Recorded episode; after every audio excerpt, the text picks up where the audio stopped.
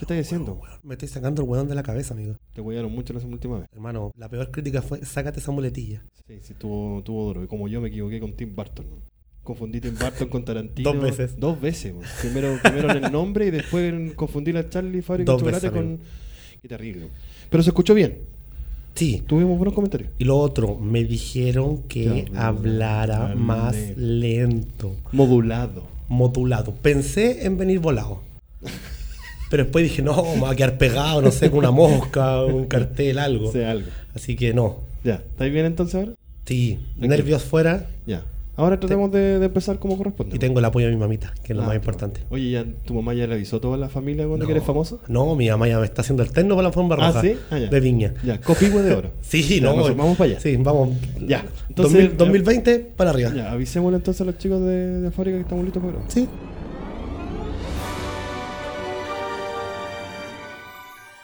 Muy buenas tardes, o buenos días, o buenas noches, dependiendo de la hora en que nos estás escuchando. Bienvenidos a todos y ustedes, a todas ustedes, al segundo capítulo del Efecto Polilla. Eh, ¿Cómo estáis, Cristóbal? ¿Cómo te pareció la primera experiencia? Excelente. Excelente, ¿cierto? Estuvo bueno. A mí también me gustó. Me Eh, gustó. Fue, estuvo sobre mis expectativas. Sí, a mí también. Hablamos de hartas cosas, tuve hartos buenos comentarios, así que vamos con esta segunda edición del Efecto Polilla. Segunda edición, con toda la suerte, Con menos nervios. Esperamos que ahora Menos nos escuchemos mejor. Menos empaquetado. Menos empaquetado, Sí, menos, no. menos improperios, que también me, me- me escuchó una tía viejita y me dijo, ay, Cristóbal, que decís mucho garabato. Sí, a nosotros desde España también nos dijeron lo mismo. Tratemos de bajarle un poco el- al huevo. Oye, ¿por qué no me contaste que además tenía un problema con la PDI? Con la PDI. La persona que está acá al lado no es de la PDI, por Eh, nuestro problema la semana no, pasada. Oye, pero Cristóbal, él es el invitado. Perdón, presenta, presenta a- No, a, pues, nuestro bueno, invitado, entonces, que, falta, que falta de respeto, Cristóbal. Eh, no, po, hoy día dijimos la semana pasada en el capítulo que íbamos a tener invitados para hablar de temas y esta vez invitamos al gran Fito Manga. Nuestro compañero ahí al lado está a punto de, de- de hablar, está ansioso por participar.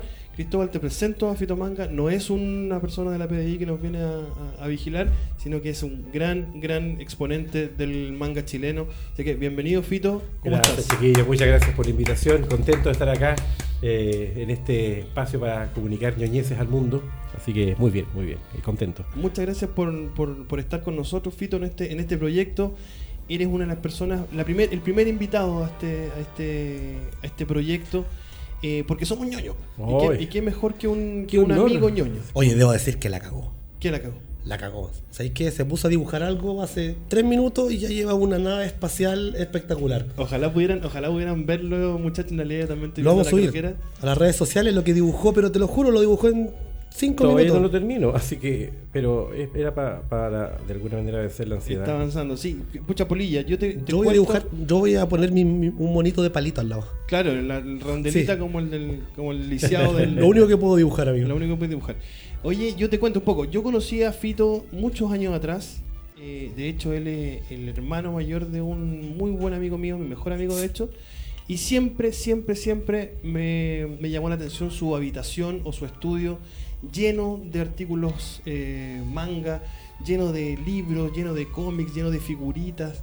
Uno veía siempre el- el- una figura roja grande que tiene ahí de Ultraman. eh, uno entraba y veía, no sé, un, car- un cartel de algún personaje del anime. Bien ñoño. Bien ñoño, sí, a mí me gustaba. Yo además, también era chico también, o sea, no, o sea, no tan chico, tenía como 17, 18 años. Y, y me gustaba, era como, era como entrar a una tienda del, del Eurocentro. Te apuesto que tenía ahí un monito de esa colección que siempre te lo quisiste robar. Sí, sí, siempre, pero, sí iba, pero sí iba a notar mucho. Sí iba a notar mucho. o sea, al final, eh, era, yo iba como el amigo de- del hermano y nos poníamos a jugar computador, nos poníamos a jugar en un 486 que tenía ahí, pero. ¿Hentai? No, no, no. No había, no había internet, de hecho, en esa época. Yo lo tenía muy bien, bien escondido en todo caso. El hentai lo tenía bajo cuatro llaves. Claro, pues cómo voy a dejar que lo vea. Bueno, Fito, te cuento un poco. eh, en, en pauta nos juntamos un poquito antes y yo te conté que, que este, este programa eh, no quiere no quiere transformarse ni en un capi- ni en un programa de expertos hablando de, ni de cine, ni de series, ni de dibujos animados, sino que es una conversación entre amigos. Y quisimos invitarte porque, porque tú eres un gran referente de, de- de- de- de la memorabilia o de, o de nuestra cultura ñoñez japonesa. se agradece, realmente. Sí, para que conversemos. Para que conversemos que- un rato. que yo sé que la gente en su casa eh, como que se olvida de estas cosas. de Sí, esto, y de repente cuando uno empieza a mencionar cierta película, cierta escena, Eso, entonces, cierto tema entonces musical, la gente dice, wow, sí, verdad que yo también vi. vi yo también vi eso. Yo también vi eso. Entonces, en ese mismo lógica, vamos a irnos un poco en el tiempo y, y me gustaría a lo mejor que nos, nos hablaras de alguna serie o de algún dibujo animado de que te marcó en tu infancia, adolescencia, para hablar de esa época de Fito Manga. Bueno, yo no podría hacer- hablar de tomando si, si no hablo de, de Candy. Candy. Pero no voy a hablar de Candy. es que claro, yo ya he dado demasiadas explicaciones con respecto a Sí, Candy. claro, to- todo el mundo Eh, sabe, todo el mundo sabe que, que es una que- serie de- animada japonesa, un chollo, un, un soap opera que a mí particularmente me impresionó mucho, además que me, me encantó la personalidad del- del- de la protagonista y bueno, todos saben, a mí me, me- me- yo me enamoré de Candy, salió en televisión, todo el mundo lo sabe. todo el mundo, todo el mundo te, te- te hizo bullying en esa época con respecto Sí, a enamorarte pero de un verdad- dibujo animado. La verdad es que lo, lo tomé como el sueño de un, de un ñoño que estaba tratando de lograr sus objetivos y, en cierta medida lo logré. Pero, pero mm, eh, eh, yo, lo- yo creo que Candy, si bien es cierto, fue la serie que me introdujo al mundo del anime porque yo me puse a investigar sobre ella y descubrí todo este universo en una época donde tú decías manga y nadie tenía idea de lo que estabas hablando pero eh, gracias a, la, mm, a, a este personaje eh, entendí que se, esa clase de cómics, porque yo ya dibujaba en aquella época, se podía hacer aquí en Chile. Porque yo fui discípulo de Máximo Carvajal, no sé ¿Ya? si tú sabes. Sí, me acuerdo, me acuerdo yo, no sé. Yo no tengo idea Eso, Máximo Máximo Carvajal fue uno de los grandes dibujantes de cómics de Chile. Grande del cómic. Él trabajó en Doctor Mortis, trabajó para Zigzag en la época de oro del cómic chileno. Y él me enseñó el oficio de historietista. Porque es un oficio, o sea, lo que es el, el conocer los papeles, las tintas, las herramientas y cómo contar una historia. Si eso no lo saben todos. Porque está la dramaturgia, como por un lado tú puedes contar una historia en base a un guion, ¿cierto? Pero aquí tienes que hacer un dibujo, tienes que crear una puesta en escena. ¿Cómo conceptualizas eso? Que, vi- que visualmente uno puede ver la acción que está pasando. como si estuvieras haciendo una película, pero aquí tú tienes la posibilidad de dibujar tú mismo la- las escenas. Eso, eso es lo que me enseñó él y lo que le enseño a la gente que se acerca a mis, a mis talleres también. Yo me acuerdo en esa época, perdón, Fito, eh, que hay una cosa que me llamó mucho la atención, fue la voz de Candy. Tú to- incluso conociste a la doblajista Ah, de Cecilia Gispert, sí. Argentina. Ella vino a Chile una vez, hace algunos años atrás, y tuvimos la posibilidad de conversar en un evento en una Animex por ahí, por el año 2003, 2004 sería.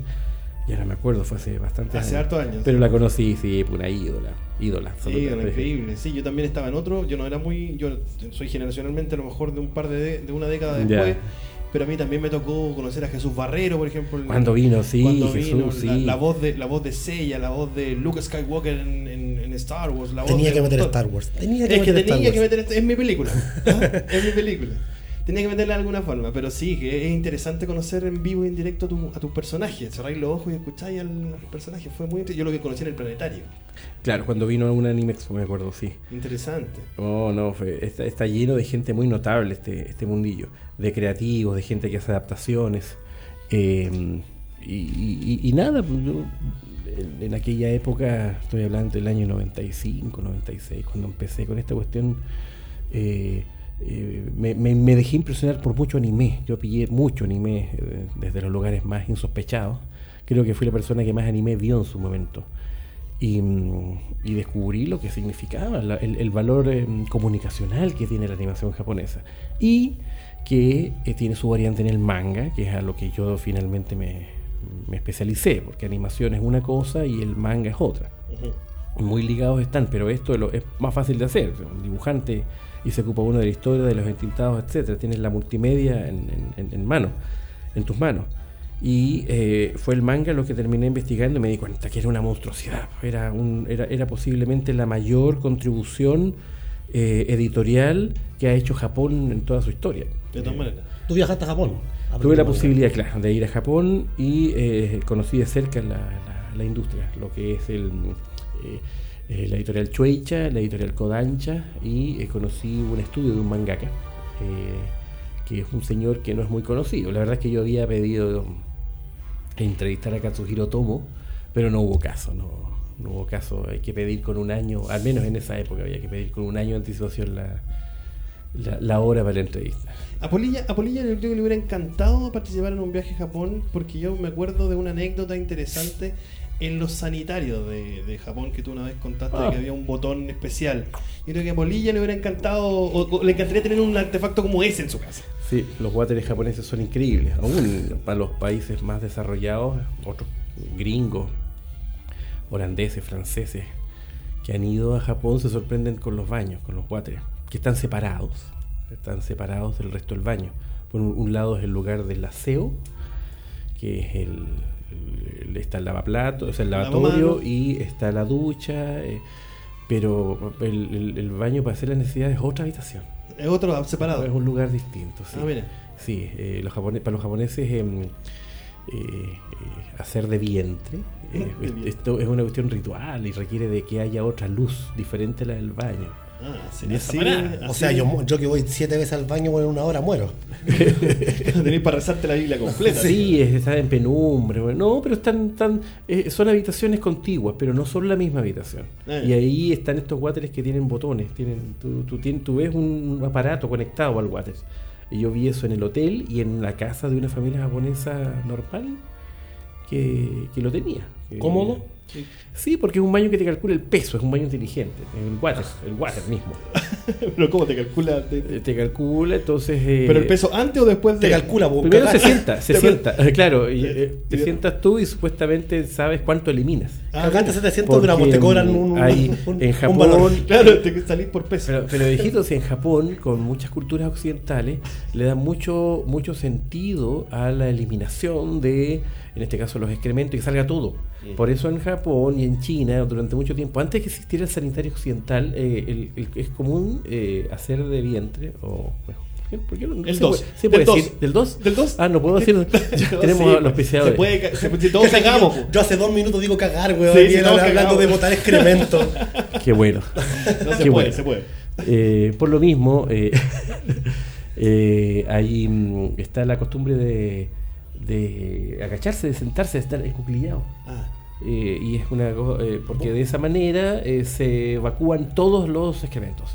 Entonces, al estar sentado de la manera tradicional, ojo la gente que está en su casa porque a lo mejor esto no lo saben, no se evacúa todo. Vamos a subir una foto de Instagram de mí en esa posición. ah, por eso va a ir tantas veces. po. Ah, Ahí está, sí, pues. Debería salir todo de un viaje a cierta hora del día, todo, todo. Entonces los japoneses te calculan en su baño automático si salió todo o no, cuánto es lo que debería salir. Wow. Es una cuestión increíble. Wow. Oye, los japoneses son tan freak como los muestra acá en Chile.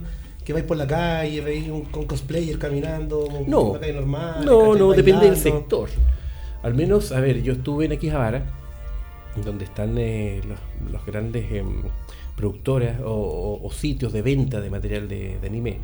Y a menos que haya un evento en particular, no andan disfrazados. No, ¿para qué? O sea, es igual, igual que acá, no, no, no andan ridiculizando el, concepto ni, ni mal utilizándolo. Sí se visten así, sí hay que concursar. Pero hay de todo, o sea, no solo el cosplay de anime, hay, hay el concepto de vestirse, la idea de vestirte de una manera distinta está muy arraigada entre los japoneses. Están las góticas lolitas, los erokuro, eh, que se ponen ojos blancos, los góticos a seca, em, eh, los rockers, que son increíbles. Yo alcancé a ver un par de esos tipos que se visten como los, los rockers de los años 50. roca- Me- claro, roca- Rocabilia. el pero con unos moños, unos, unos jopos así de caricatura que no son imposibles. Como que. mm, Como la banda de Hanabishi Sakurai. Algo así. Cl- Ah, ah, y, y hay unas bandas ju- juveniles también que se visten distintos. ¿Cachai? Como que en Japón hay una necesidad de que si perteneces a algo, debes uniformarte. La yakuza. eh, Sí, pues, la yakuza. no te uniformas de ropa, te uniformas con tatuajes. Ah, mira, ¿Cachai? No, sí, es, una cosa única. es interesante. Sí, sí. Volvamos, volvamos un poco, a hablarte, a propósito de hablarte de uniforme, volvamos un poco para atrás otra vez. Ok. Dijiste que no íbamos a hablar de Candy. ¿De qué te hubiera gustado? o Ah, ¿De qué serie te iba Tengo una pregunta. Chuta, ya me interrumpió este. Pero déjame hacerle la pregunta primero. po. Pero es que va, va relacionado con lo mismo que estábamos hablando. Tú ya, Ya, querías ya, irte ya, pregunta, ya, pregunta, pregunta, pregunta. Es que yo estoy aquí en serio, po. Si tú tenés que hacer la talla, yo tengo No, yo voy a hacer el serio ahora. Bueno, ah, tú vas a hacer el serio. Sí. Se nos supuesto. puso serio. No, dos serios no podemos. ¿Ah? Los dos serios no podemos. Entonces va a tener que ser yo el payaso. Sí, ya, dale, el, efe- el efecto fito. Un, ¿no? un anime actual. ¿Sí? Un anime relativamente actual. Que te guste, Que te guste. que, que, que recomiendes. Que hayas disfrutado, que recomiendes también. Bueno, eh, yo lo último que vi fue Attack of Titans. No, no he visto otro anime. no he tenido tiempo ni espacio para poder ver más anime como lo vi en otra época, pero Attack of Titan para mí es lo último. Naruto lo vi también casi completo. Ya, ya a estas alturas de, la vida uno tiene que elegir entre trabajar y, ver anime. Y, eh, no quiero llegar a eso. Es que veo, pero muy poquito. Si no, me voy a volver loco. Claro, es como, es como yo digo, por ejemplo, mis pares hablan mucho de que ven series, Netflix y todo, y yo al final yo no tengo tiempo para ver Ahora tenéis tiempo. Pero me di cuenta que eso es mentira. Porque voy en la segunda temporada de, de Junior Express en Disney Channel y voy en la, tercera temporada de Paw Patrol. Porque tengo mi hijo de 4 años, entonces él me ayuda a ver series. Buena, sí. También bueno, juega la pelota de nuevo, otra lesión y otra lesión, dos meses más para ver. Un mes en cama, claro.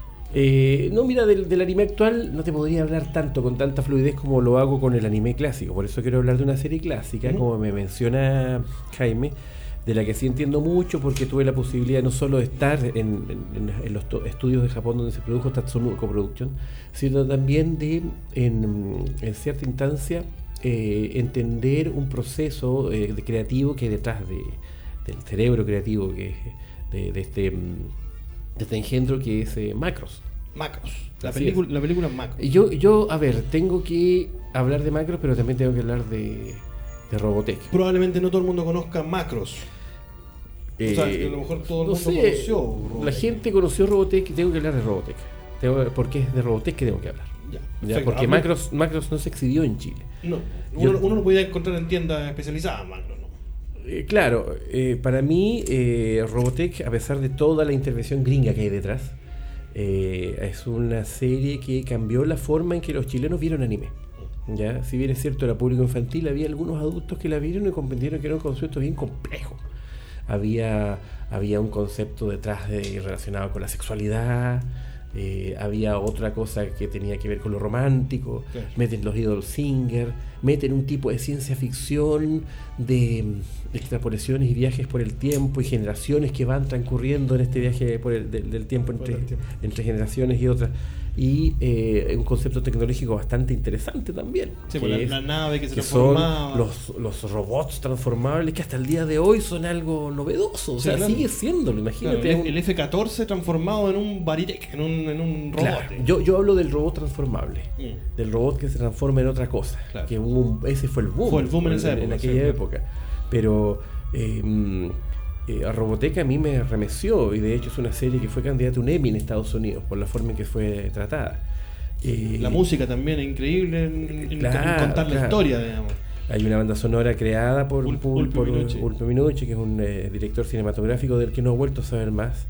Igual que la Reba West, que es la que hizo la voz de no, en, en, la serie que llegó acá.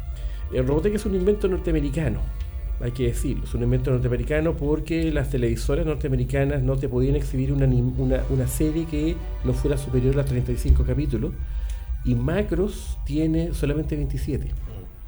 Entonces Carl Macy, que era el hombre detrás de todo esto que había estaba tratando de vender esta idea, va y compra otras dos series a Tatsunoko, que eran eh, The Salt Crows y Genesis Greenberg Mospeada, que eran dos series absolutamente inconexas, y arma este, este, esta serie eh, que, al que pone Robotech, porque eran tres series distintas, entonces puso que una generación, que una, que una serie provenía de la otra, diferentes generaciones, tuvo que cambiar nombre.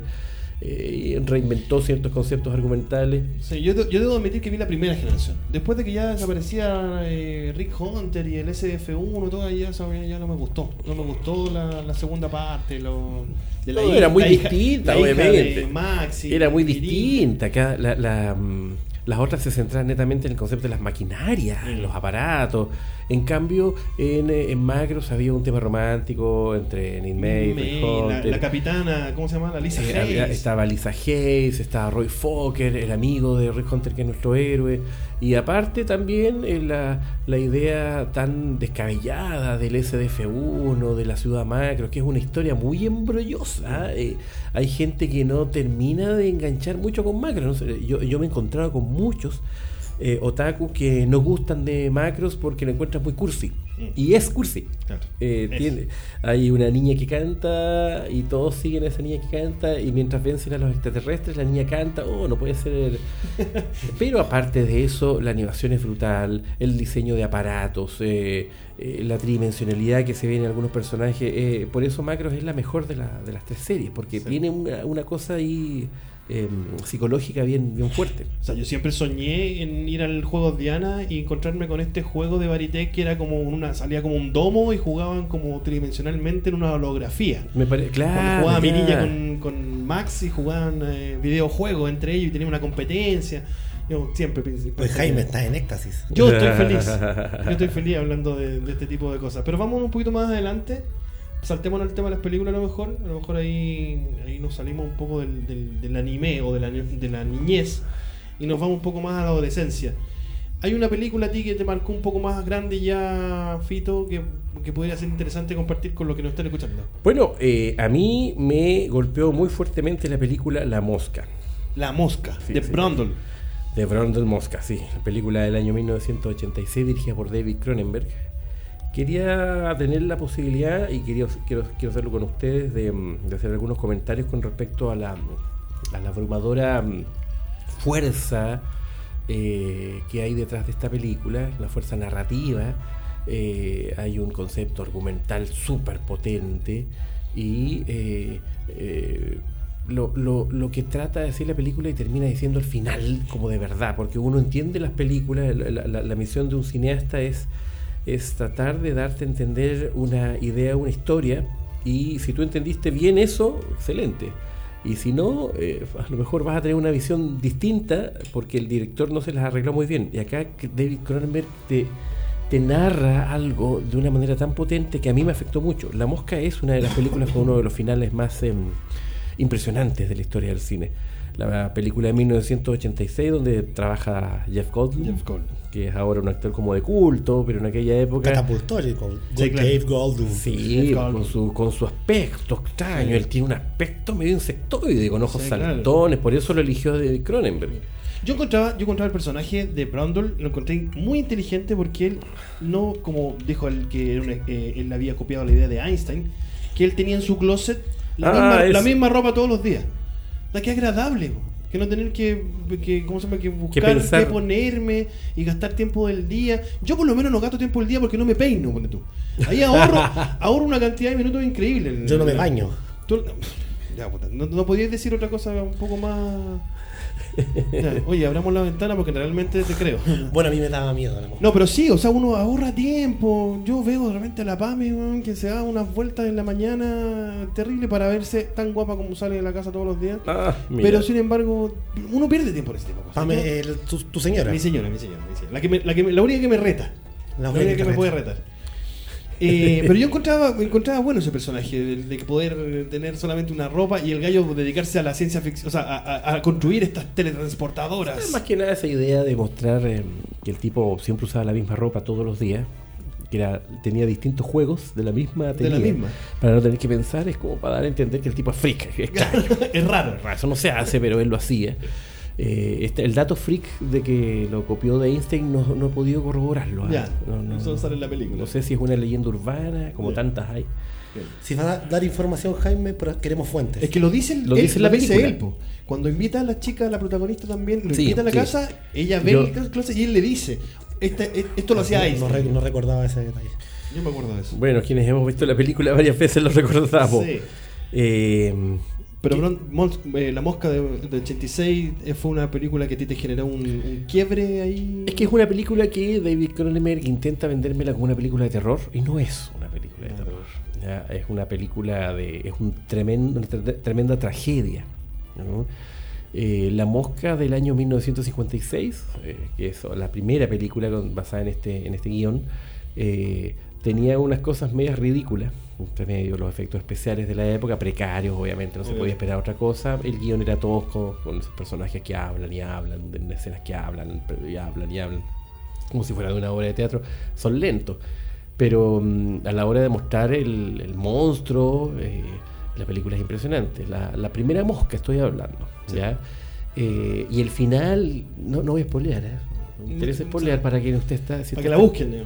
Busquen la, la primera. El final es uno de los finales más, eh.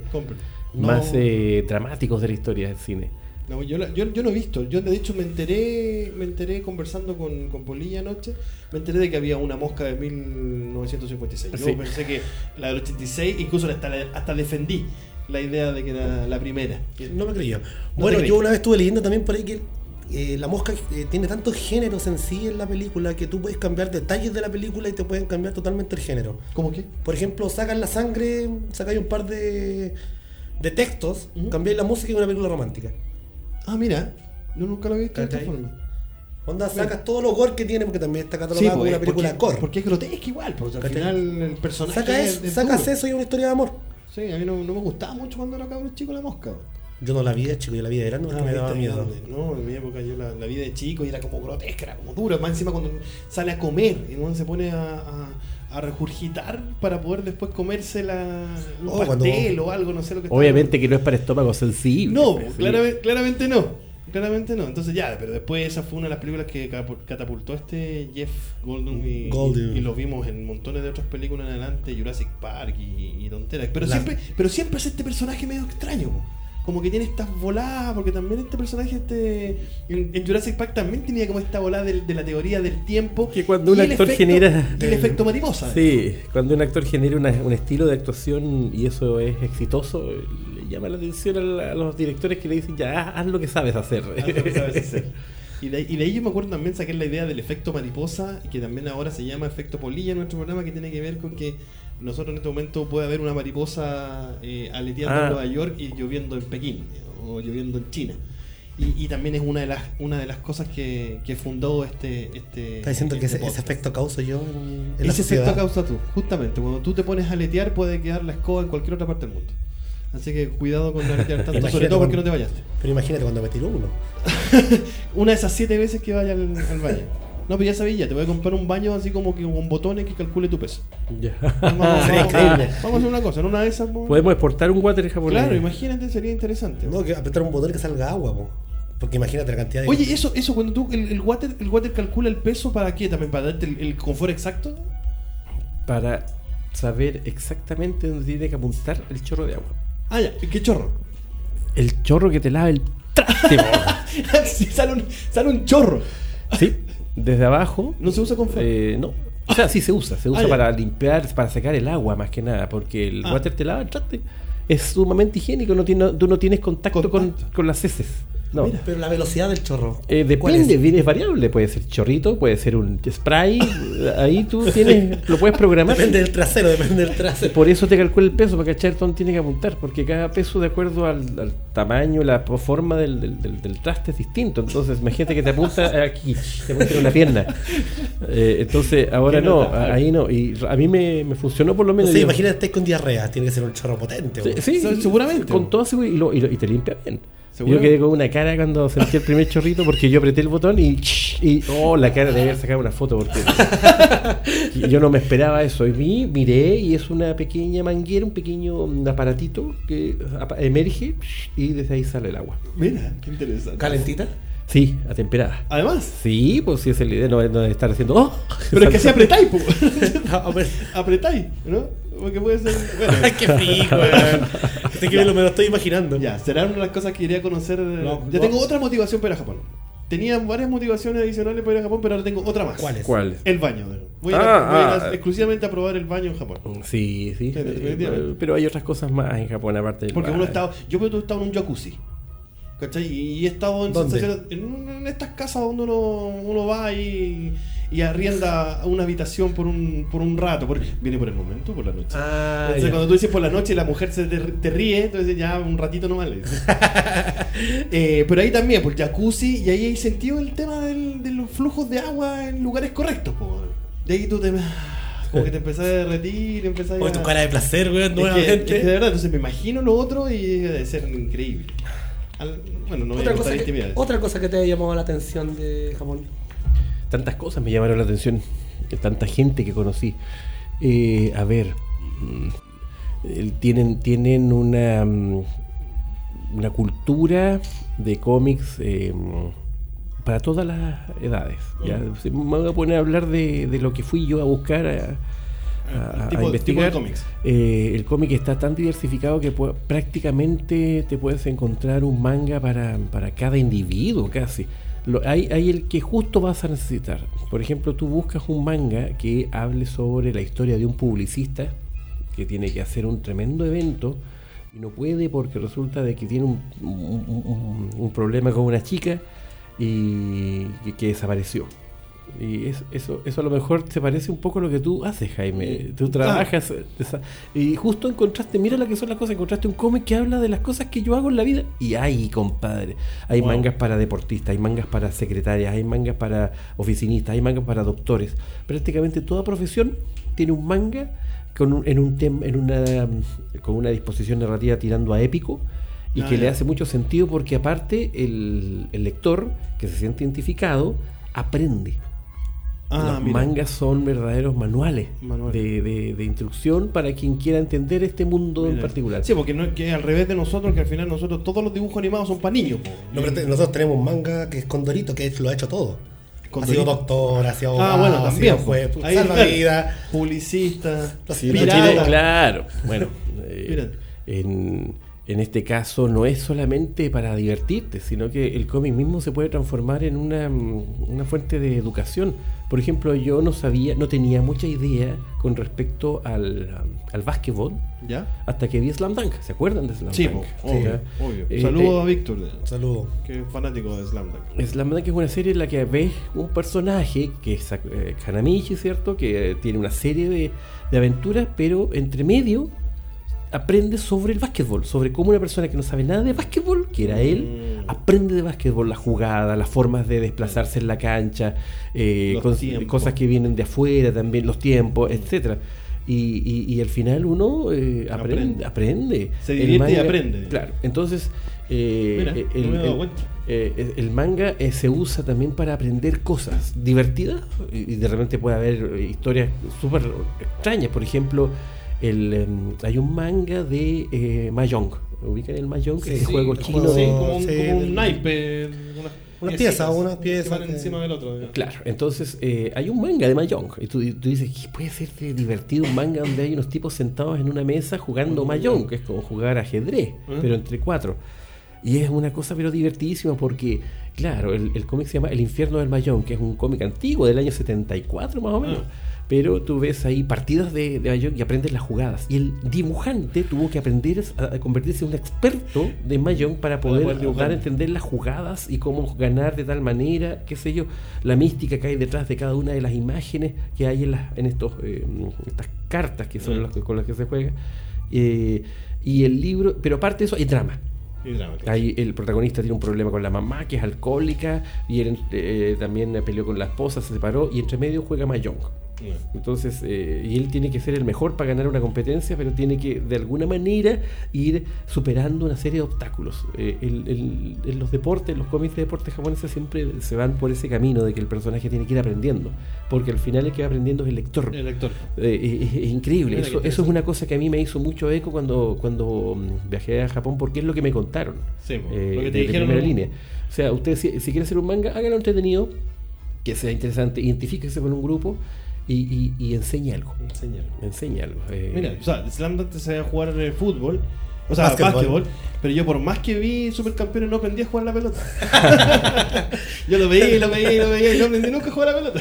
son, son eh, cosas básicas. ¿ah? Cosas. Por ejemplo, en los supercampeones, al igual que Dragon Ball, lo, lo que te enseñas es a querer a tus amigos.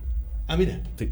Mira, no había visto En Dragon. Ball la- el concepto más importante es quiere a tus amigos. Si todos terminan amigos, ¿o? Sí, ¿Has visto. Dragon Ball? Todos terminan pues, amigos. todos los villanos terminan siendo amigos, todos. Ay, yo no, había- no lo había pensado de esa forma. Yo nunca había visto Dragon Ball de esa forma. Para mí era como Goku se hizo más poderoso y era, digamos. Claro, le, es que es- le creció eso- el pelo, le es- color, ese, le es, cambió el ese es color. lo que tuvo que hacer Toriyama, porque Dragon Ball era una historia de búsqueda de, la, de, de las esferas de dragón, era una búsqueda de tesoro, Sí, era aventura. Pedir un deseo.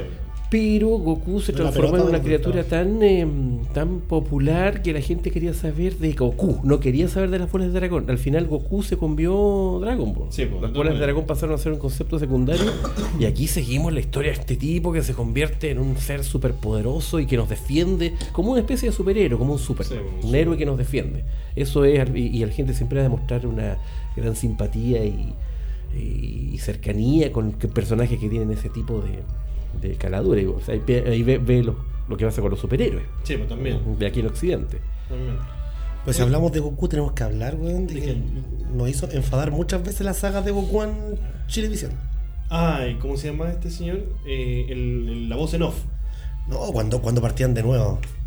Cuando, ¿Qué- cuando, qué- cuando creo que una- llegaba ese momento de la serie y de ahí empezaba, al otro día decía, "Uy, por fin lo voy a ver. Yo creo que las cosas, Saiyajin", una y de las cosas más frustrantes que puede haber existido, y- weón, se ha transformado, yo me acuerdo, se ha transformado en Super Saiyajin. De repente el día que se iba a transformar, volví al principio. Volví al Oh, capítulo uno. Qué frustrante, weón. Sí, a mí también me pasó, me pasó con los del Zodiaco. Ah, sí, yo Y sé empezaba- por qué pasó Y, eso. ve- y veía y veía y veía la primera temporada, lo vi una y otra vez y una y otra vez. Sí, eso, eso mm, ocurría porque no tenían todos los capítulos a mano estas productoras. Les, eh, lo- los distribuidores, según lo que me contaron, los distribuidores de las series de animación eh, a- que venden a los canales, cacharon que esta era una franquicia muy grande y la dividieron en diferentes bloques. No, en, no, no es que estaba en la No. primera parte de Dragon Ball, que es Dragon Ball, después viene Dragon Ball Z, sino que cada una está dividida como en cuatro partes. Entonces los Ya, canales iban comprando de y, y de acuerdo al rating también, pero sabían que les estaba les iba a ver bien, pero tenían que desembolsar por esa cantidad de capítulos, entonces no tenían todos los capítulos y de repente no los compraban y empezaban a dar todo de nuevo, Todo a esperar a que compraran los Era- capítulos. era terrible. Oh, y nos faltaba el amigo que tenía cable y lo veía en etcétera, que iba más adelantado. Ah, Oh, y uno que se picaba. Y a dos capítulos No, más adelantados. Sí, te trataba de spoiler. Bueno, igual lo, lo que, lo que conversábamos anteriormente, weón, de que los spoilers, weón, eran La voz en off. La voz en off. Todos los días te decía que iba a pasar Sí, el así capítulo. como- Ah, el narrador. Empezaba, sí. empezaba el capítulo y te decía, no sé, el en el capítulo de hoy, Goku salva la Tierra. Y Claro, y el, al el final- Es que spoiler ese del era el capítulo. nombre, era el nombre El del, nombre te del decía todo. capítulo. Sí, y ahora Decía, reca- Vegeta es derrotado. Y eso, era- y eso es lo que pasaba a continuación, pero el capítulo se llamaba así, claro, era. Y ahora reclamamos con los spoilers, weón, Sí. si nacimos con los Sí, spoilers. yo, me, yo me acuerdo, me acuerdo haber visto, o sea, haber leído eh, Dragon Ball en, en- en la historieta, que incluso tenía Fito en su, en su estantería, que la leí al revés. Ah, Eh, verdad que tenía. de y, una- cabeza. y- y algo súper y algo súper gracioso era cuando, cabeza. cuando, cuando La ley de cabeza, al cuando- revés. Al revés, claro. Me sentaba ah, bueno, Eh, de, de izquierda a derecha, amigo. El Es que manga. no, eh, no todo, no todo el mundo sabe que los mangas se leen al revés, amigo. Pero es que no todos los mangas se leen al revés. Porque los occidentalizados no se leen al revés. Bueno, pero da lo mismo el tema. Yo lo que quería explicar es que yo me acuerdo que, que- que- que una, una de las cosas que me marcó fue cuando tuve las, tres- las tres transformaciones de Freezer. Que la primera, el gallo como que crecía y se volvía súper musculoso. Después crecía mucho más y le salían unos, ca- unos cachos. Y después así como que hubo un, un- como tres capítulos para la última transformación de Freezer. Y se transformaba Una guapa en una hueá chiquitita y salía Freezer así como una Bueno, cola. Nada sí. más. Hay quienes ven a F- en, en Freezer a Hitler. A Hitler. A Hitler, sí, señor. Mira, con el, con el ejército de las. ¿Cómo Con- se llama? con- La no, su, aspecto, su aspecto es como una especie de Hitler minimalista. Ve su cabeza, su tamaño. eh, eh, bueno, es una teoría que yo manejo hace muchos años eh, con respecto a Dragon Ball. El, el- el- el superhombre de Nietzsche Ah, bueno, sí. eh, es eh, Goku. Se supone que el superhombre de Nietzsche debe ser, eh, debe ser fuerte, debe ser bello, debe ser cruel y debe ser rubio. Mira. Si usted ha, ha oído hablar del, del Ubermensch, eh, el, el superhombre de Nietzsche, Sí, ubico va- algo del concepto, digamos. Pero yo encuentro que Goku es un gallo súper ingenuo hasta ahora, digamos. Sí, porque Un gallo claro, inocente, eh, un la, buen- única, buenachón, la única es puro. manera, la única manera de que un personaje así fuera querido por el público, que supone que va a ser eh, indestructible, o sea, el más poderoso del universo, pero tiene que ser idiota, medio tonto, así medio, medio simplón para pa, pa- ser re buena persona. Inocente, claro. Es re buena persona. Muy bien ahí, bueno. no digáis, weón, que te dijeron que no tenía que Oye, tantas veces. eh, siguió haciendo el dibujo y está quedando espectacular.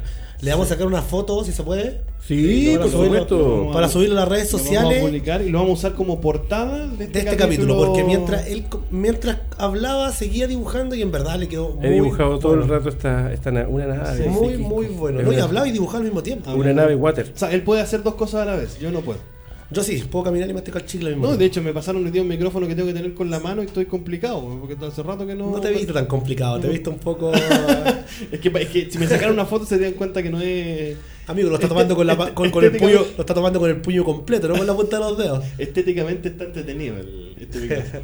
ya, Ya, pero, pero los chiquillos ahí tienen su micrófono ahí.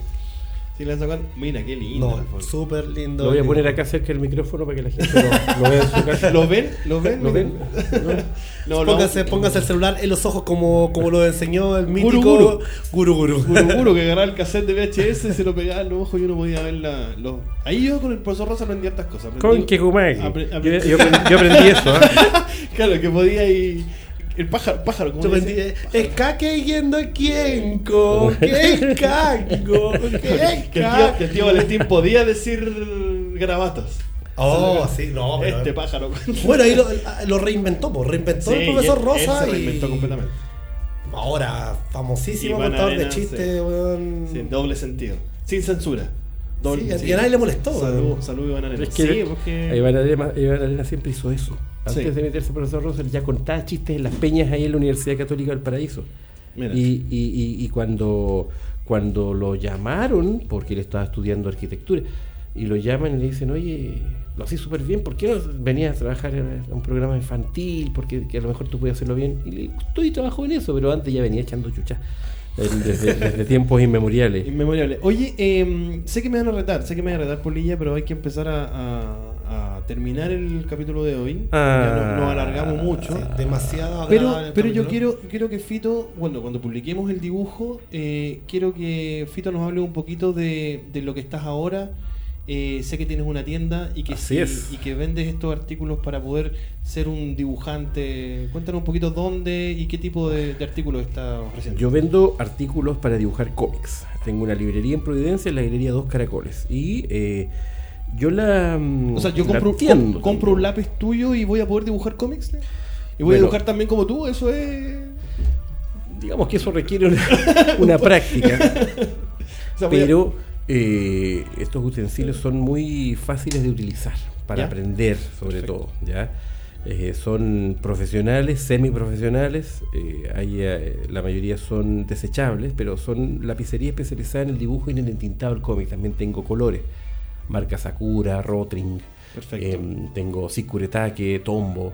eh, eh, tengo tengo eh, marcas importantes que sacan este tipo de materiales para, para finiquitar un dibujo así profesional. Y eh, me asocié con ellos hace algún tiempo y los tengo ahí a la, a a la venta. así el, que, el eh, número del local en dos caracoles de Providencia. bueno, eh, Metro Los Leones. Ok. eh, usted va a llegar y eh, en la Galería Dos Caracoles, que es como el epicentro de la ñoñez. Sí, ahí- ahí el está lleno epicentro de de la de todo. de todo. Ahí eh, eh, van coleccionistas, librerías especializadas. Y entre medio estoy yo con, con el espacio Cósmico, esto queda en el local 56A. Esto en el cuarto piso. Estupendo. ¿Tomaste Y nota? ahí, ahí usted si quiere va y dice que escuchó el podcast Mira. y le hacemos un descuento Mira. de un Ah. 15% Igual. en la compra de eh, materiales, Boom, lápices. boom. Esto Boom, no, lo, ten- no lo- no lo teníamos preparado. Gracias, gracias Fito por dar este regalo a nuestros Pero oyentes. claro, pues lo menos que se puede hacer. Y aparte que van a poder conocerte, entonces pueden buscar a lo mejor por ahí si tienen alguna revista rock guardada eh, o, al- o alguno o alguno de tu o imprimir alguno de tus fotos y ahí que, te- que lo puedes autografiar con el mismo lápiz que va a comprar. sí, ¿por qué no? Yo, yo voy a ir a comprar uno de estos lápices porque yo creo quiero dibujar tan, tan bien ahí. Yo espero Eh, lo, esperamos, yo le enseño si, si tiene alguna Yo, duda. que- yo quiero dibujar así. También hacemos talleres de cómics ahí, ¿eh? Mira. Sí, si tenemos la multimedia. Si te interesa aprender Sí, cómics, de todas maneras. Tu, Instagram, Fito, aunque lo van a ver ahí en la publicación. Fito con Y, fito, eh, punto manga. En Instagram y en, eh, y en Facebook, En si Facebook. quieren seguir a este servidor, yo tengo mis dibujos, tengo algunos comentarios, eh, eh, las cosas que, que estoy haciendo últimamente, el, pro- el- el- el personaje Santa Violeta, que es este personaje que publiqué en la revista Trauco Comics, eh, Ya, que es perfecto. la única revista chilena de cómics que, Que ha todavía sobrevivido, queda. Y todavía está ahí y publicamos un, un personaje que eh, espero que, le, que funcione, que le vaya bien. ¿m? Muy En bien. eso hemos estado últimamente, estamos haciendo un cómic para España también, para la editorial Verbum, me tiene bien ocupado eso.